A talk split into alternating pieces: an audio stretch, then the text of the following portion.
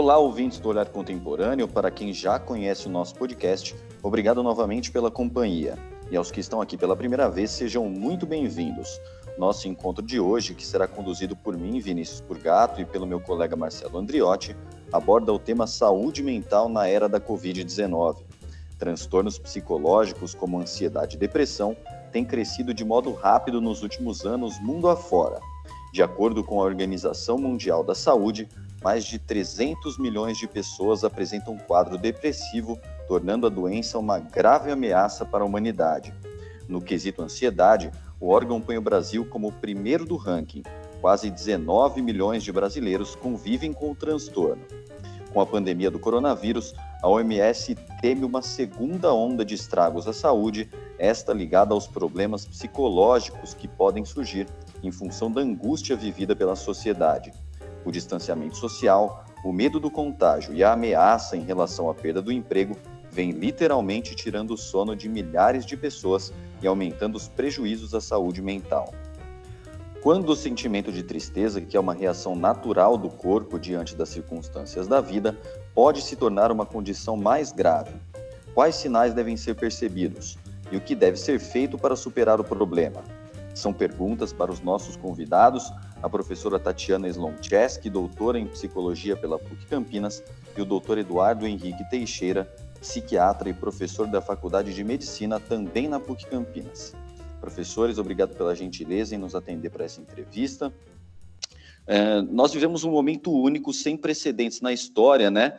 Então, até certo ponto, é esperado se sentir mal, ansioso ou triste diante de tantos desafios que aparecem na nossa frente. Então, queria começar questionando até que ponto o sentimento de tristeza pode ser considerado uma expressão natural de desconforto e quais são os sinais que podem revelar o surgimento de um transtorno, de uma patologia de fato. Bom, obrigado pelo convite, Vinícius, Marcelo, satisfação participar do podcast da PUC. Bom, respondendo a sua pergunta, essa é uma pergunta comum, né? Já que a tristeza, que é um dos sintomas característicos da depressão, quando realmente a gente fala que essa tristeza é patológica, ela é característica de uma doença.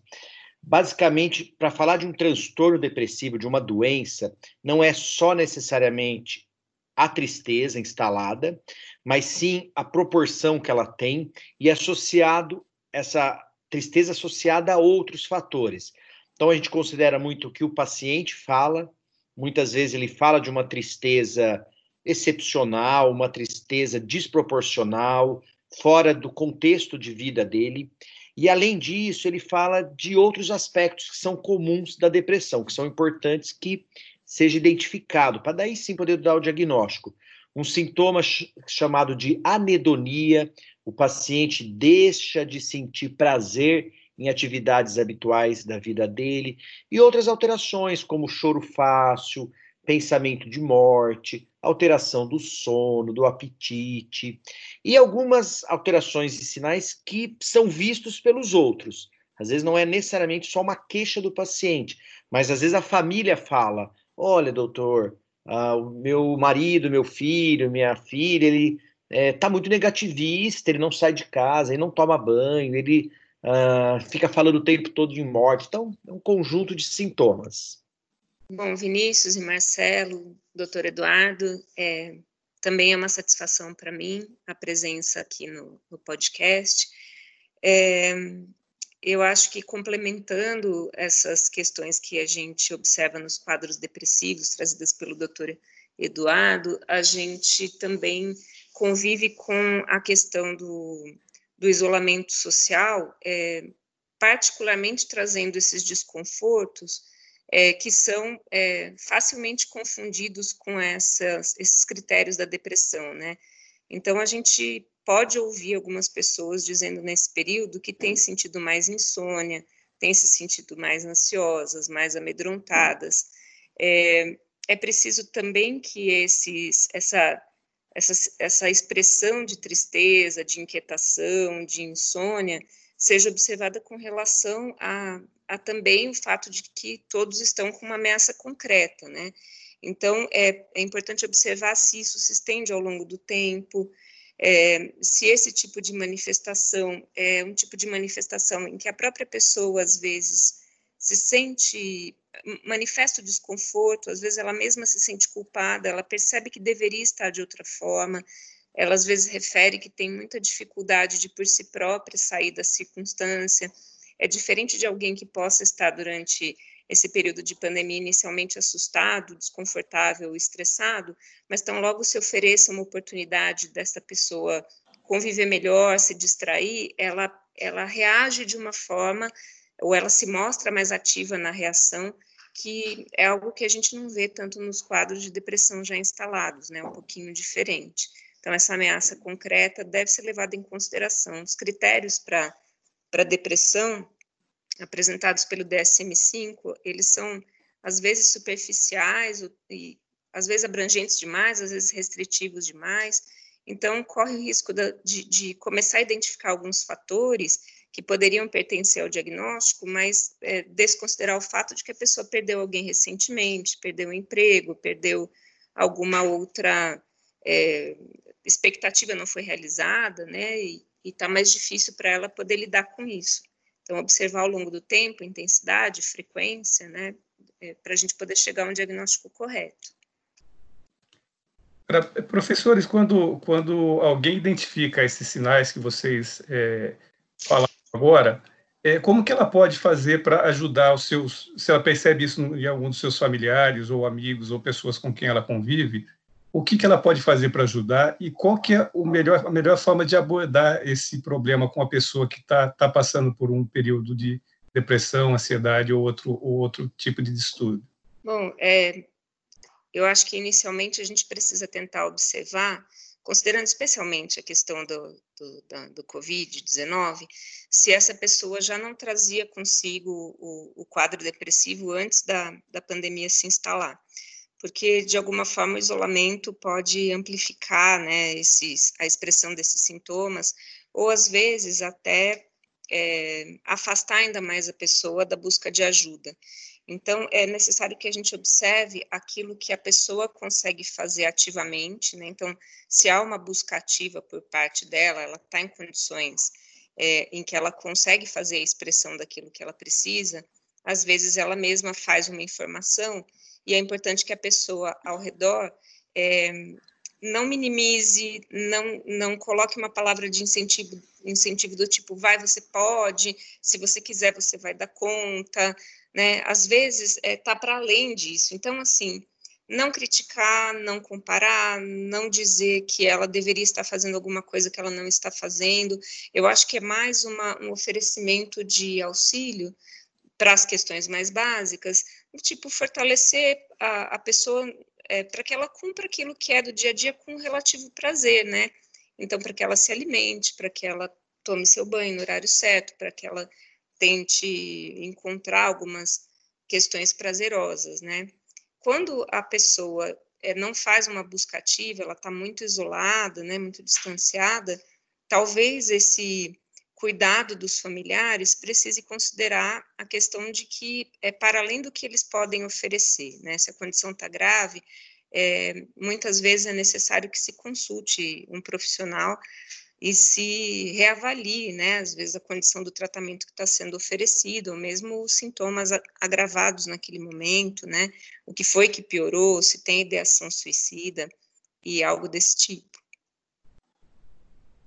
Eu queria acrescentar o que a professora Tatiane falou, que, aliás, sempre fala muito bem, viu, professora? A gente, a gente já convive há muito tempo lá na PUC, né, com reuniões constantes, com ambulatório e tudo mais. É, eu acho que ela falou um elemento muito importante, como, e eu queria reforçar a, a fala dela, lembrando quanto que é difícil identificar esses sintomas. Então, ela comentou né, a importância de identificar e dar um apoio, de identificar e não criticar, mas às vezes a família adoece junto, às vezes a família não identifica. Então é importante ter um, um, uma visão muito ampla de, de, uma, de, uma, patologia que é muito complexa, que é a depressão.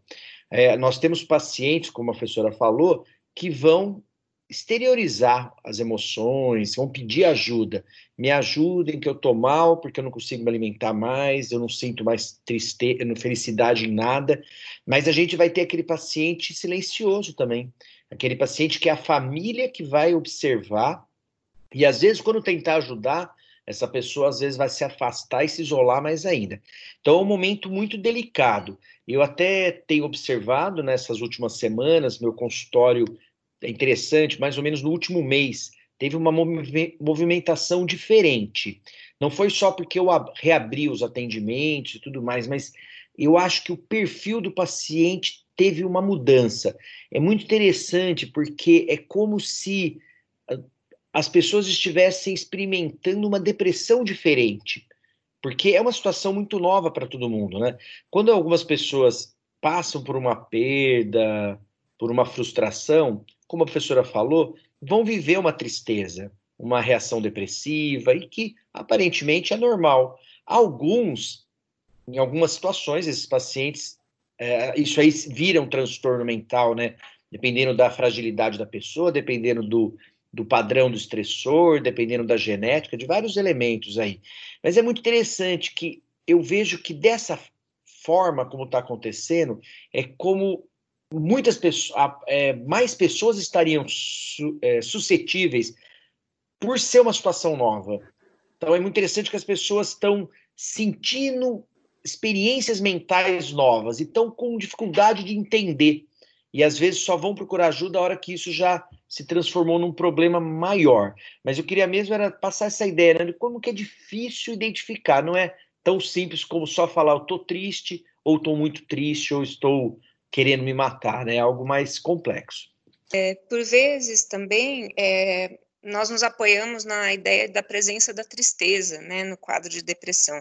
Mas há quadros de depressão em que, embora a tristeza seja muito frequentemente encontrada, não é a primeira expressão. Né? Às vezes a expressão é de uma irritabilidade, né? A pessoa ficou irritável, crítica, né, chata, né, aos olhares do, dos familiares. Então, é, é, importante observar que às vezes a expressão mais tradicional não é a tristeza, né? Então, algumas pessoas que não expressam essa tristeza podem ser é, ignoradas assim durante a, a, sua expressão da depressão e outras que simplesmente guardam esses sentimentos para si, né? Então, você observa que existe na ponta do iceberg alguma expressão de desconforto, mas tudo ali abaixo desse iceberg mostra que tem aspectos bastante inacessíveis, né? É, naturalmente, eu acho que a gente precisaria prestar atenção que, que vai haver um aumento do, do entristecimento quando a gente pensa que muitas expectativas foram frustradas, pessoas tinham planos para esses períodos, pessoas estão se sentindo é, confinadas ou fechadas em casa e não encontraram muitos recursos. Então, se entristecer com isso é comum, né? não é incomum. Eu só queria retomar um ponto interessante da fala do professor, de que as pessoas estão procurando já, né, atendimentos, aí tratamento psiquiátrico por experimentarem uma nova, uma, um novo tipo de depressão, né, por essa, por essa novidade que a gente está passando.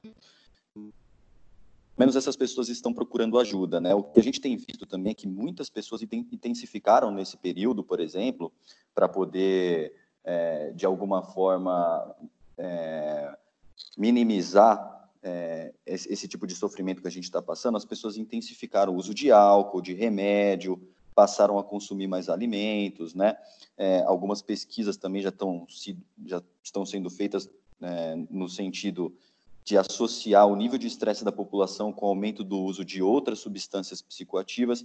Então, do ponto de vista da saúde mental, quais são os riscos desses hábitos, né? Sobretudo para quem já tem transtornos pré-existentes, né? E quais são os hábitos saudáveis, né, durante a quarentena que podem favorecer o equilíbrio da saúde mental para evitar esse estresse, para evitar a tristeza ou os casos de insônia que têm sido recorrentes também nesse período? É uma boa pergunta. Realmente as pessoas estão mesmo uh, consumindo bebida alcoólica com maior frequência, já foi documentado em vários aspectos, inclusive não só no Brasil, né? É claro que eu acho que a, tanto álcool como alguma outra, alguma outra droga, como a maconha, por exemplo, elas acabam tendo esse perfil, né? De um alívio da tensão, da ansiedade, um certo relaxamento. Estabelecer o limite do que é um uso normal, do que é um uso exagerado, do que é patológico, é muito complexo. Eu, eu acredito que a, a principal mensagem para quem está ouvindo é, a, esse podcast é entender que esse limite é um limite muito tênue e que as pessoas devem estar tá sempre com o radar ligado. Tanto a pessoa que está abusando um pouquinho da, da, de alguma substância, da bebida, o que seja, como também de alguém que de, a família, né, poder estar tá atenta, perceber que tem uma mudança de comportamento que é muito mais, mais muito mais intensa do que só um uso para relaxar, um uso para descontrair. Eu, eu vejo que essas pessoas, quem são essas pessoas que vão perder o controle do consumo de droga ou de bebida? Esse é um problema assim da nossa sociedade, é um problema real. E agora nós vivemos isso mais intensamente, porque as pessoas às vezes bebem para socializar, mas nesse momento não. As pessoas bebem para diminuir a angústia, o isolamento, né? Então, eu, eu, acho que o risco é muito grande. Então, é importante que as pessoas tenham o alerta ligado e, e saber que a mente tem um limite, o corpo tem um limite, e que se a gente não ficar atento ou em um olhar para si mesmo ou até para o familiar, a gente perde essa nessa jornada aí, a hora que a gente vê, passou do limite. Então, eu, eu, é difícil a gente falar qual é o real problema, quem realmente está na situação. Eu acho que é algo talvez preventivo, meio profilático, para fazer um, um alerta à sociedade, um, debate sempre do tema. Em casa, quando isso aí percebe que está acontecendo, a família deve discutir o, o tema de uma forma produtiva, positiva, para que as pessoas fiquem, se cuidem mais. Eu acho que esse é o principal caminho, né? Não sei se a professora aí concorda, gostaria de complementar, né, Tatiane? É, Eduardo, muito bem colocado. É, eu acho que o aspecto do comportamento compulsivo, né, quando a gente fala de um comportamento compulsivo, ele tem elementos nele é, que, que tem um, um descontrole, a gente consegue observar um descontrole e ele é aparentemente o que a gente chamaria de meio egodistônico, assim, meio fora do, assim, o, o, contrário do que eu queria fazer, mas de repente me vi fazendo, ele, ele é diferente, assim, de, de repente você tem um impulso, né, às vezes você tem um impulso, nesse momento de confinamento, a gente diminui, estreita muito as possibilidades de prazer que a gente tinha de forma tão variada vida fora, né? Pode sair, pode ir para lá, pode vir para cá. A gente está 100 dias praticamente é, nesse isolamento social. A gente restringe os acessos a prazer e, e, com essa privação e com essa ameaça, não tem organismo que resista, né? Assim, do ponto de vista cerebral, nosso cérebro suporta ficar um tempo é, nesse estado de super alerta. Daqui a pouco ele já é, rebaixa um pouco esse estado. E às vezes nessa situação de, de, de, impossibilidade de acessar é, aquilo que dava prazer, a gente busca prazer no que está disponível. É, a comida ela é muito prazerosa, o álcool é, ele pode ser prazeroso num consumo é, controlado, né? Uma compra de alguma coisa que você possa fazer que você gosta, que te agrade, né? Assistir um vídeo, jogar um videogame, né? Tudo isso é, pode ser uma alternativa bacana para enfrentar esse período mas é, quando a gente pensa na questão disso é, ultrapassando o limite do autocontrole, né, a pessoa é, ela se descontrola no consumo, ela, ela depois se arrepende do consumo, ela é, tem dificuldade de, de fazer esse controle sozinha, então a gente começa a ver uma compulsão acontecendo quando tudo isso vai se unindo, não é uma questão de ter uma vontade repentina de comer um pouquinho a mais, né? Isso é uma relação que a gente até equilibra normalmente. Agora, é, talvez alguma dica para poder passar por isso é primeiro observa se existe um comportamento compulsivo pré-existente, provavelmente ele vai se intensificar. É, e o familiar precisa estar atento às vezes, é, reduzindo essa pessoa, essa pessoa que está ali na casa o acesso a, aquilo que poderia ser alvo da compulsão, se possível, né? mas é, as dicas valem para todo mundo, né? Para a gente adquirir o, o, a retomada desse equilíbrio quando não é uma compulsão já instalada, né? É, é não exagerar no tempo de tela, é, evitar o consumo de álcool, comer é, comidas saudáveis, né? Tentar fazer higiene do sono, então não ficar é, até tarde da noite com muitos estímulos, né, umas duas horas antes, mais ou menos, já ir diminuindo a iluminação da casa, tentar acordar cedo, manter uma rotina. Em geral, é, é aquilo que a gente trata do básico para todo mundo viver saudável, né, o que serve também para esse nosso período. Professores, é, mesmo antes aí da quarentena, da quarentena e do, do início da pandemia, já se falava que, que o, o mundo vivia uma, uma é, expansão muito grande da depressão. Falava-se, inclusive, de uma epidemia de, de depressão na, na humanidade atualmente, né? Isso realmente estava ocorrendo? Esse, a gente está tendo um aumento desse, de, de, problemas de saúde mental. Por que, que tá, isso está ocorrendo atualmente? É, é, é, um fato real mesmo, não só transtorno depressivo, como os transtornos mentais, eh, de forma geral, vem aumentando. Uh, nós somos mesmo, pela OMS, um levantamento acho que de 2017, 2018, o Brasil foi classificado como o país de maior prevalência de transtornos ansiosos no mundo, como vocês comentaram no início. Provavelmente tem a ver com a tensão do país, com a desigualdade, essas questões que, que todo mundo está acompanhando, né? E a questão da depressão que atinge de forma global o país, o mundo, existe uma relação que vem sendo que é assim, vem sendo pesquisada. Se são se é um fator só, se são vários. Acredita que são vários fatores associados. Os mais os mais assim evidentes, como uma relação assim de causa mesmo, tem a ver com a sociedade, o estilo de vida que as pessoas têm hoje. Então, o estilo de vida, principalmente na cidade grande, com menos tempo para lazer, com mais dificuldade de relacionamentos sociais, com a desestruturação familiar, com o estresse crônico, né, que isso vai minando as energias, vai gerando alterações não só mentais, mas alterações físicas que reforçam as alterações mentais e assim por diante. E tem outras que são pesquisadas, como mudanças nos hábitos alimentares, uh, questões genéticas, que uh, o estresse atingindo uh, gerações diferentes, isso se perpetuando, reforçando a prevalência da depressão em cada geração que, que renova. Então, mas é um fato, inclusive existia uma, uma, uma ideia de que a depressão lá para 2025 seria a doença mais prevalente no mundo, uh, mas e perde ainda para as doenças cardiovasculares. Mas acredita que isso já está se antecipando. Talvez a gente aconteça isso antes de 2025. Até não sei se de repente já até é a doença mais prevalente no mundo, né? É, eu acho importante ressaltar, né, que a a depressão ela, ela é algo que envolve corpo e mente, né? Então a gente vai ter, obviamente, algumas questões de funcionamento cerebral que tem alteração já presente, né? Marcante.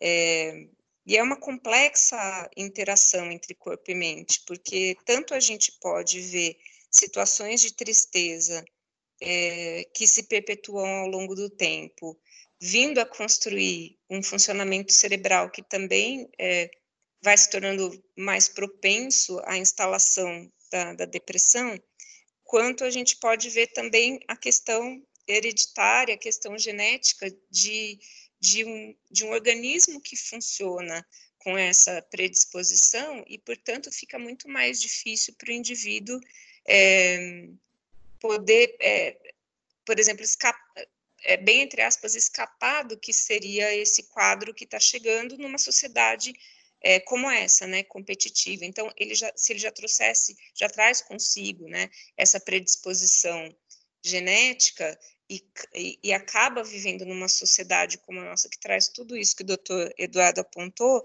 é, a gente também tem esse cérebro mais suscetível a todos esses estímulos. Então, é algo bastante complexo e bastante difícil a gente é, zelar por um diagnóstico preciso entre aquilo que é tristeza como uma, uma das questões existenciais mais fundamentais, né? Entristecer-se faz parte de crescer. Entristecer-se, viver suas tristezas em profundidade, e às vezes até por um tempo mais longo, é o que permanece, é, é o que faz com que é, permaneça em nós algo de humano e que, ao mesmo tempo, a nossa existência se enriqueça. Então, não é que toda tristeza é ruim de se viver, mas é importante que a gente saiba discernir adequadamente quando essa tristeza ganha outros vieses, né? Se torna paralisante, se torna incapacitante, como no quadro de uma depressão, por exemplo. Professores, é, é possível prevenir é, a depressão, a ansiedade, por exemplo, criar condições para poder inibir o aparecimento desses transtornos? E, e, no caso de ser necessário buscar uma ajuda profissional mesmo para o problema, quando que é indicado um psicólogo e quando que é indicado um psiquiatra? Eu acho que isso que é uma dúvida que provavelmente muitos muito dos nossos ouvintes têm. Uhum. É, eu acho que essa questão do, é, da prevenção sempre é possível a gente tratar de aspectos preventivos, né? Da qualidade das nossas relações, acho que em primeiro lugar uma qualidade de saúde geral, né? eu acho que seria o, o mais fundamental, né? Uma vida com é, dentro de condições mais regradas de sono, de alimentação, de boa qualidade das relações interpessoais em ambiente familiar, em ambiente é, escolar e outros ambientes sociais. Eu acho que zelar pela qualidade do, do nosso do nosso contato afetivo, né? O afeto é uma expressão importante da, das questões do humor, né, até a gente observar questões típicas da vida e fazer um cuidado disso, né? O isolamento, às vezes, num período mais crítico do adolescente, que às vezes pode ter uma tristeza que não é depressão e a gente poder oferecer esse conforto. É, às vezes, a, a situação da disforia pré-menstrual em algumas é, mulheres, né? É, todos esses aspectos em que a gente olha com algum cuidado e a gente tenta agir naquilo que é mais simplificado, né? O, o, primeiro cuidado a essas tristezas, o sentido dessa tristeza existencial que surge, se ele pode ser é, é, compartilhado, né, numa sociedade, pode ser dialogado, sempre ajuda num aspecto da prevenção. Se já existem casos na família, também é bom que essa pessoa fique mais atenta, se já houve um episódio depressivo, a chance vai crescendo. Se já houve um primeiro, é grande a chance de ter um segundo. Se já houve um segundo, é quase 100% de certeza que haverá um terceiro. Então, a gente precisa observar é, dessa maneira. É. Eu vou complementar o que a professora falou, falou muito bem, como sempre, né, Tati? Ah, eu estava pensando aqui da importância, é, uma das coisas é a questão de como prevenir, a outra é quem vai atender primeiro, psiquiatra ou psicólogo. Uh, eu acho que o psicólogo faz um trabalho mais importante do que a psiquiatria na prevenção, porque muitas vezes a gente tira um paciente de uma crise muito aguda, onde os sintomas estão mais intensos, por exemplo, com risco de suicídio e tudo mais, e a gente às vezes estabiliza o paciente. Quem depois às vezes faz um segmento a médio, longo prazo, melhorando os recursos psíquicos para lidar com as questões da vida e tudo mais, muitas vezes é o profissional da psicologia. Então, a questão de prevenir, uh, eu acho que a terapia é um trabalho fundamental que ajuda na prevenção e atitudes simples da vida, como alimentação saudável, atividade física, é, cuidado com a questão da droga e do álcool, que muitas vezes a pessoa vê como uma coisa legal, prazerosa e etc. E às vezes é uma, uma das causas de um quadro depressivo.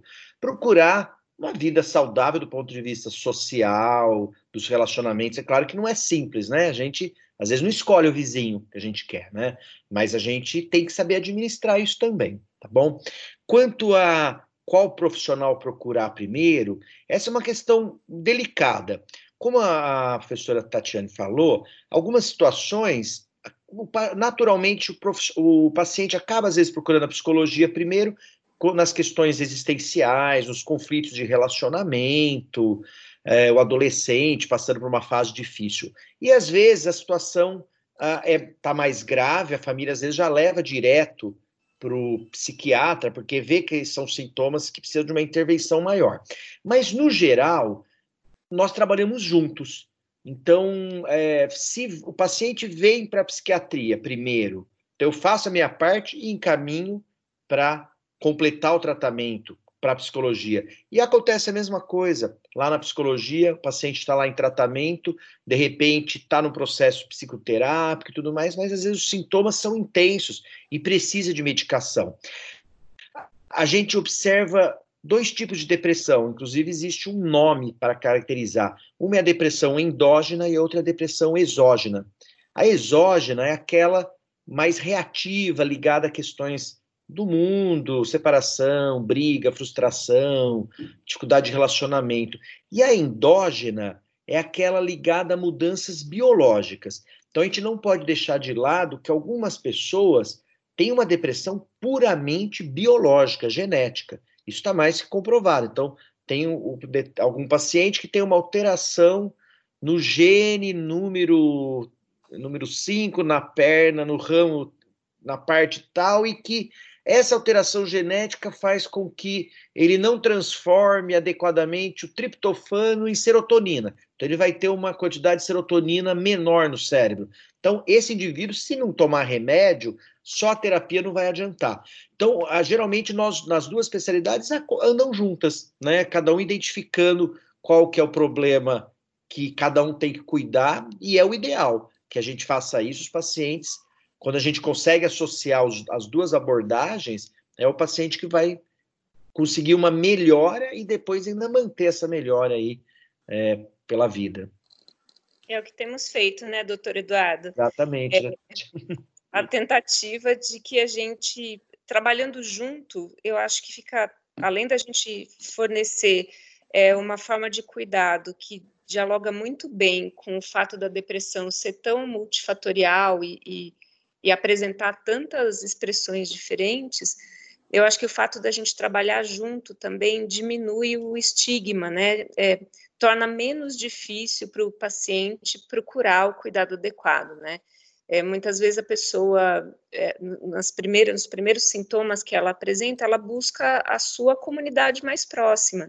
É, é difícil que ela já vá em busca de algo externo, e como uma consulta mas se ela busca e ela encontra profissionais que dialogam e se complementam, né, ela se sente mais inclinada a confiar no tratamento que tem para ela, que é um tratamento que depende não só do medicamento, não só da, da psicoterapia, mas a indicação de exercícios físicos, alterações da nutrição, é, mudanças de vida diária, né, incluem uma equipe multiprofissional na, nesse cuidado. Então, sempre que possível, né, poder trazer para esse convívio uma, um diálogo amplo, né, com muitas profissões e cada qual contribuindo. É, há indicações, inclusive, para quadros de depressão, não a crise depressiva, mas pacientes que já têm uma depressão crônica, até indicação de práticas como meditação, por exemplo, coisas que a gente imagina que há tempos atrás a gente nem conversaria dessa forma, mas já tem boas evidências, né? Então, é psiquiatra, psicólogos e outras pessoas que possam complementar o cuidado. Professores, o, o uso de redes sociais já era, é, já ocupava cada vez mais a vida das pessoas, né? Influ, influenciando comportamentos, opiniões e relacionamentos. Com o início da, da quarentena, esse uso é, se tornou mais predominante e mais forte. As redes sociais, o uso delas pode ajudar a, a a pessoa a ultrapassar esse período difícil que estamos vivendo, pode piorar a situação ou os dois conforme a utilização? É, eu, eu costumo não julgar a ferramenta por si, né? Eu acho que o uso da ferramenta é que é preocupante. Eu acho que a gente caminhou para uma questão tecnológica em que é muito difícil que a gente não conviva de alguma forma com uma rede social. Então, não condeno a rede social em si, mas eu condeno é, talvez a forma como as, as expressões têm se dado tão descuidadas, né, é, e, e assim, é, as pessoas se sentem um pouco, se a gente for pensar nos haters, né, elas, é, o cyberbullying, é, algumas pessoas que usam as redes sociais talvez dissessem coisas, não dissessem as mesmas coisas que dizem na rede social se estivessem frente a frente com as pessoas para quem elas dizem. Então, eu, eu vejo que nesse sentido, exagerar num tempo de tela, exagerar num tempo de rede social, afasta um pouco do mundo que possa ser um pouco mais real, né, em que as pessoas realmente podem expressar quem elas são e não aquela aparência da sociedade do espetáculo, né, da sociedade é, aparente, né, é, talvez elas elas fiquem com uma avaliação um pouco equivocada do que é contato social quando elas ficam só em redes sociais. Mas há aspectos benéficos quando a rede social me permite é, contatar, por exemplo, uma pessoa que está distante de mim. Então, no período de isolamento, quem faz um bom uso de tela tem conseguido superar a dificuldade de se sentir confinado, né?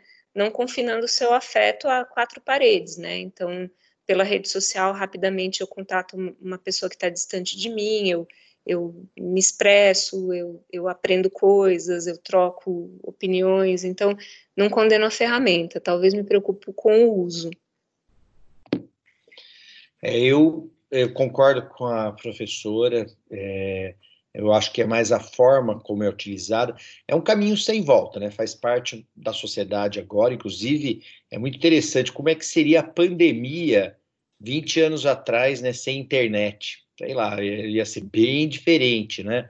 Ah, eu vejo que o limite das pessoas, o quanto usar de rede social, essa é uma questão delicada, as pessoas têm que ter bom senso. Eu acho que as pessoas têm que tomar o cuidado sempre tanto na exposição quanto na manifestação das próprias ideias, das... É, tudo bem que é um, é um campo aberto para a gente falar o que quer e tudo mais, mas as pessoas se expõem muito. Né? E quando a gente se expõe muito, a gente tira nossas capas, nossas proteções, então a gente fica mais vulnerável, vulnerável ao ataque. E, infelizmente, né, o ser humano é assim, né? Momentos assim de o ser humano tem esse lado que ele pode ser momentos bons, tem um lado ruim, dependendo da situação, a pessoa pode usar a internet para atacar o outro e tudo mais. Então tem que tomar esse cuidado. Outro cuidado importante é administrar o tempo de rede social. As pessoas não tem como agora a gente falar muito de como administrar, porque tudo está acontecendo na rede social. Né? Podcast, como agora, é, live, é, blog, é o tempo todo, Instagram, é o tempo todo as pessoas se comunicando dessa forma. Mas a gente tem que saber administrar também. Ah, é muito interessante porque isso já era um problema antes da pandemia. Agora, quase não se valor, não se fala muito disso, porque não tem uma outra forma. Eu fiquei pensando de um, de um item muito interessante dentro desse, desse tema, que eu acho que vale a pena uh, abordar. Nem todo mundo tem acesso à rede social ou ao equipamento que permite né, você ter um acesso a, mesmo às vezes até o WhatsApp. Outro dia eu estava comentando numa entrevista que eu dei como é que fica a vida de algumas pessoas já com mais idade.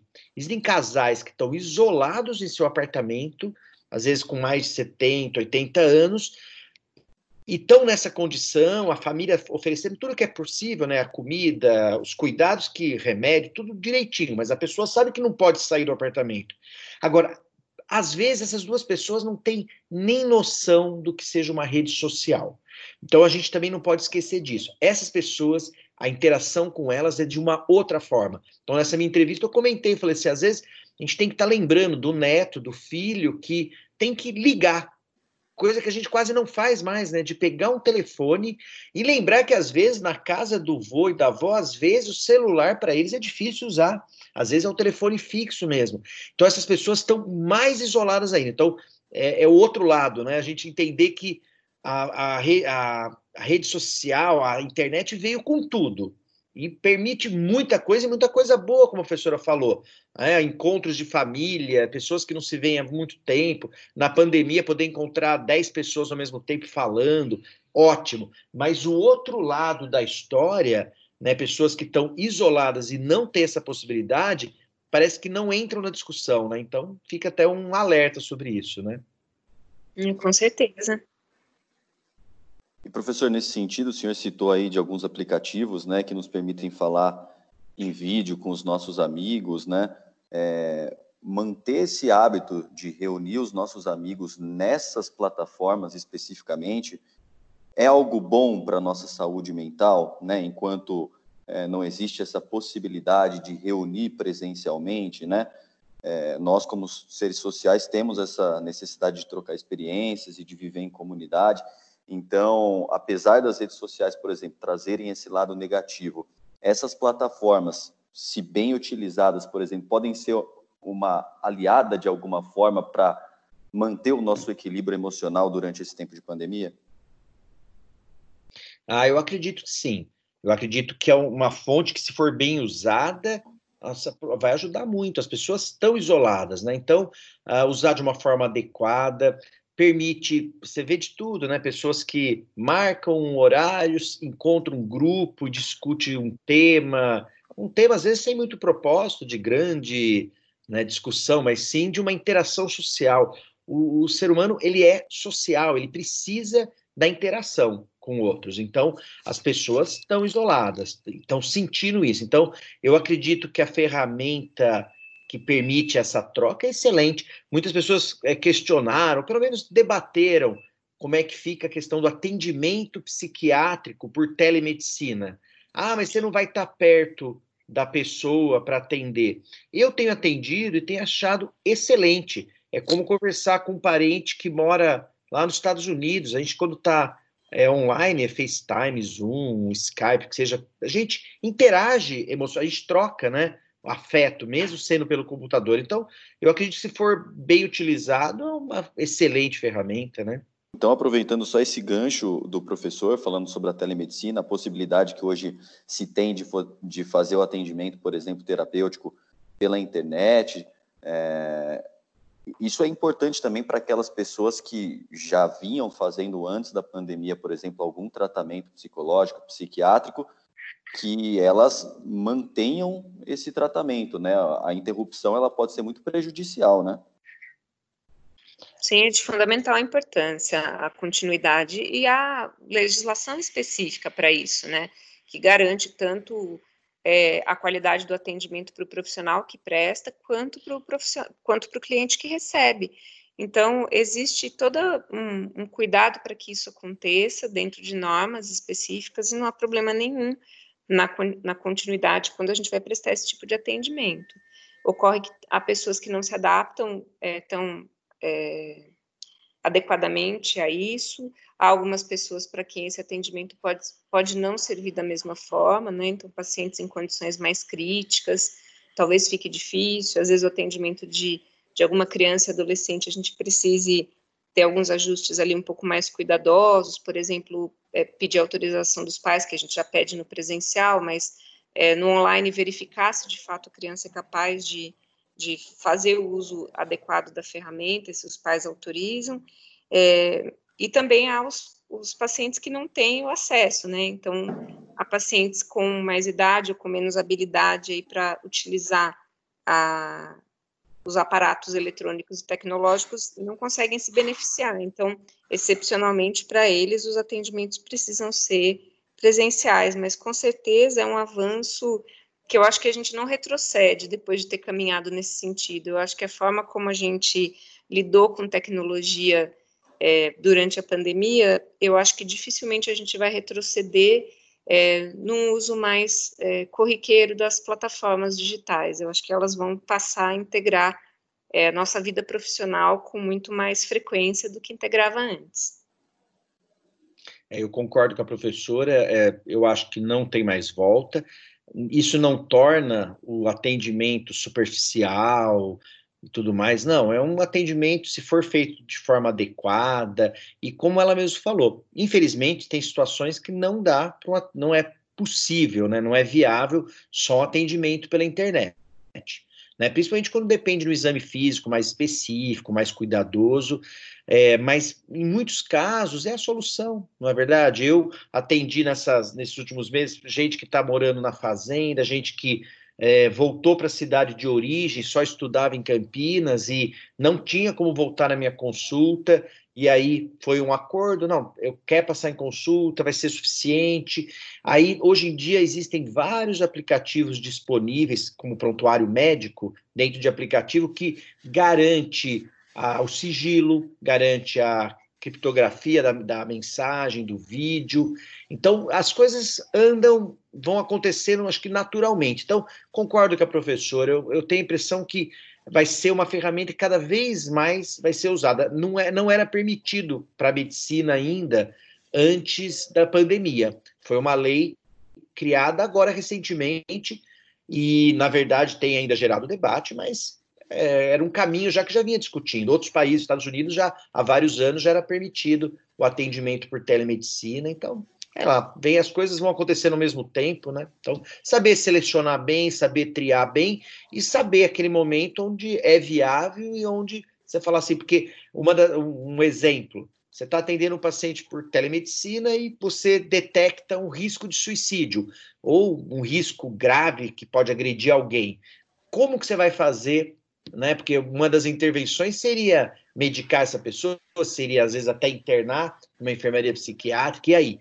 Então, tem algumas situações que são muito delicadas. Se você não se preparar de antemão para essas situações, talvez você depois não vai saber lidar. Então, mas os profissionais estão se estão treinando, estão se adequando cada vez mais.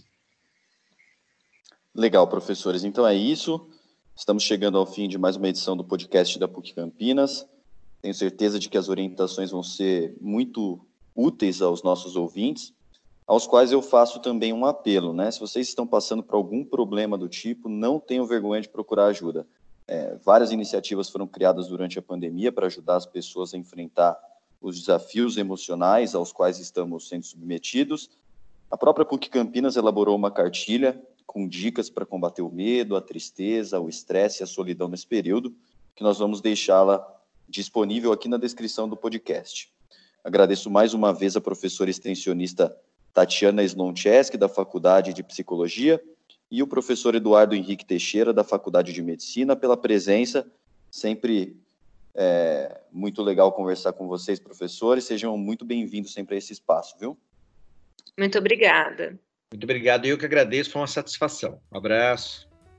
Aos ouvintes, obrigado pela companhia. Lembrando que todos os episódios do Olhar Contemporâneo estão no site www.puc-campinas.edu.br barra podcast e no Spotify.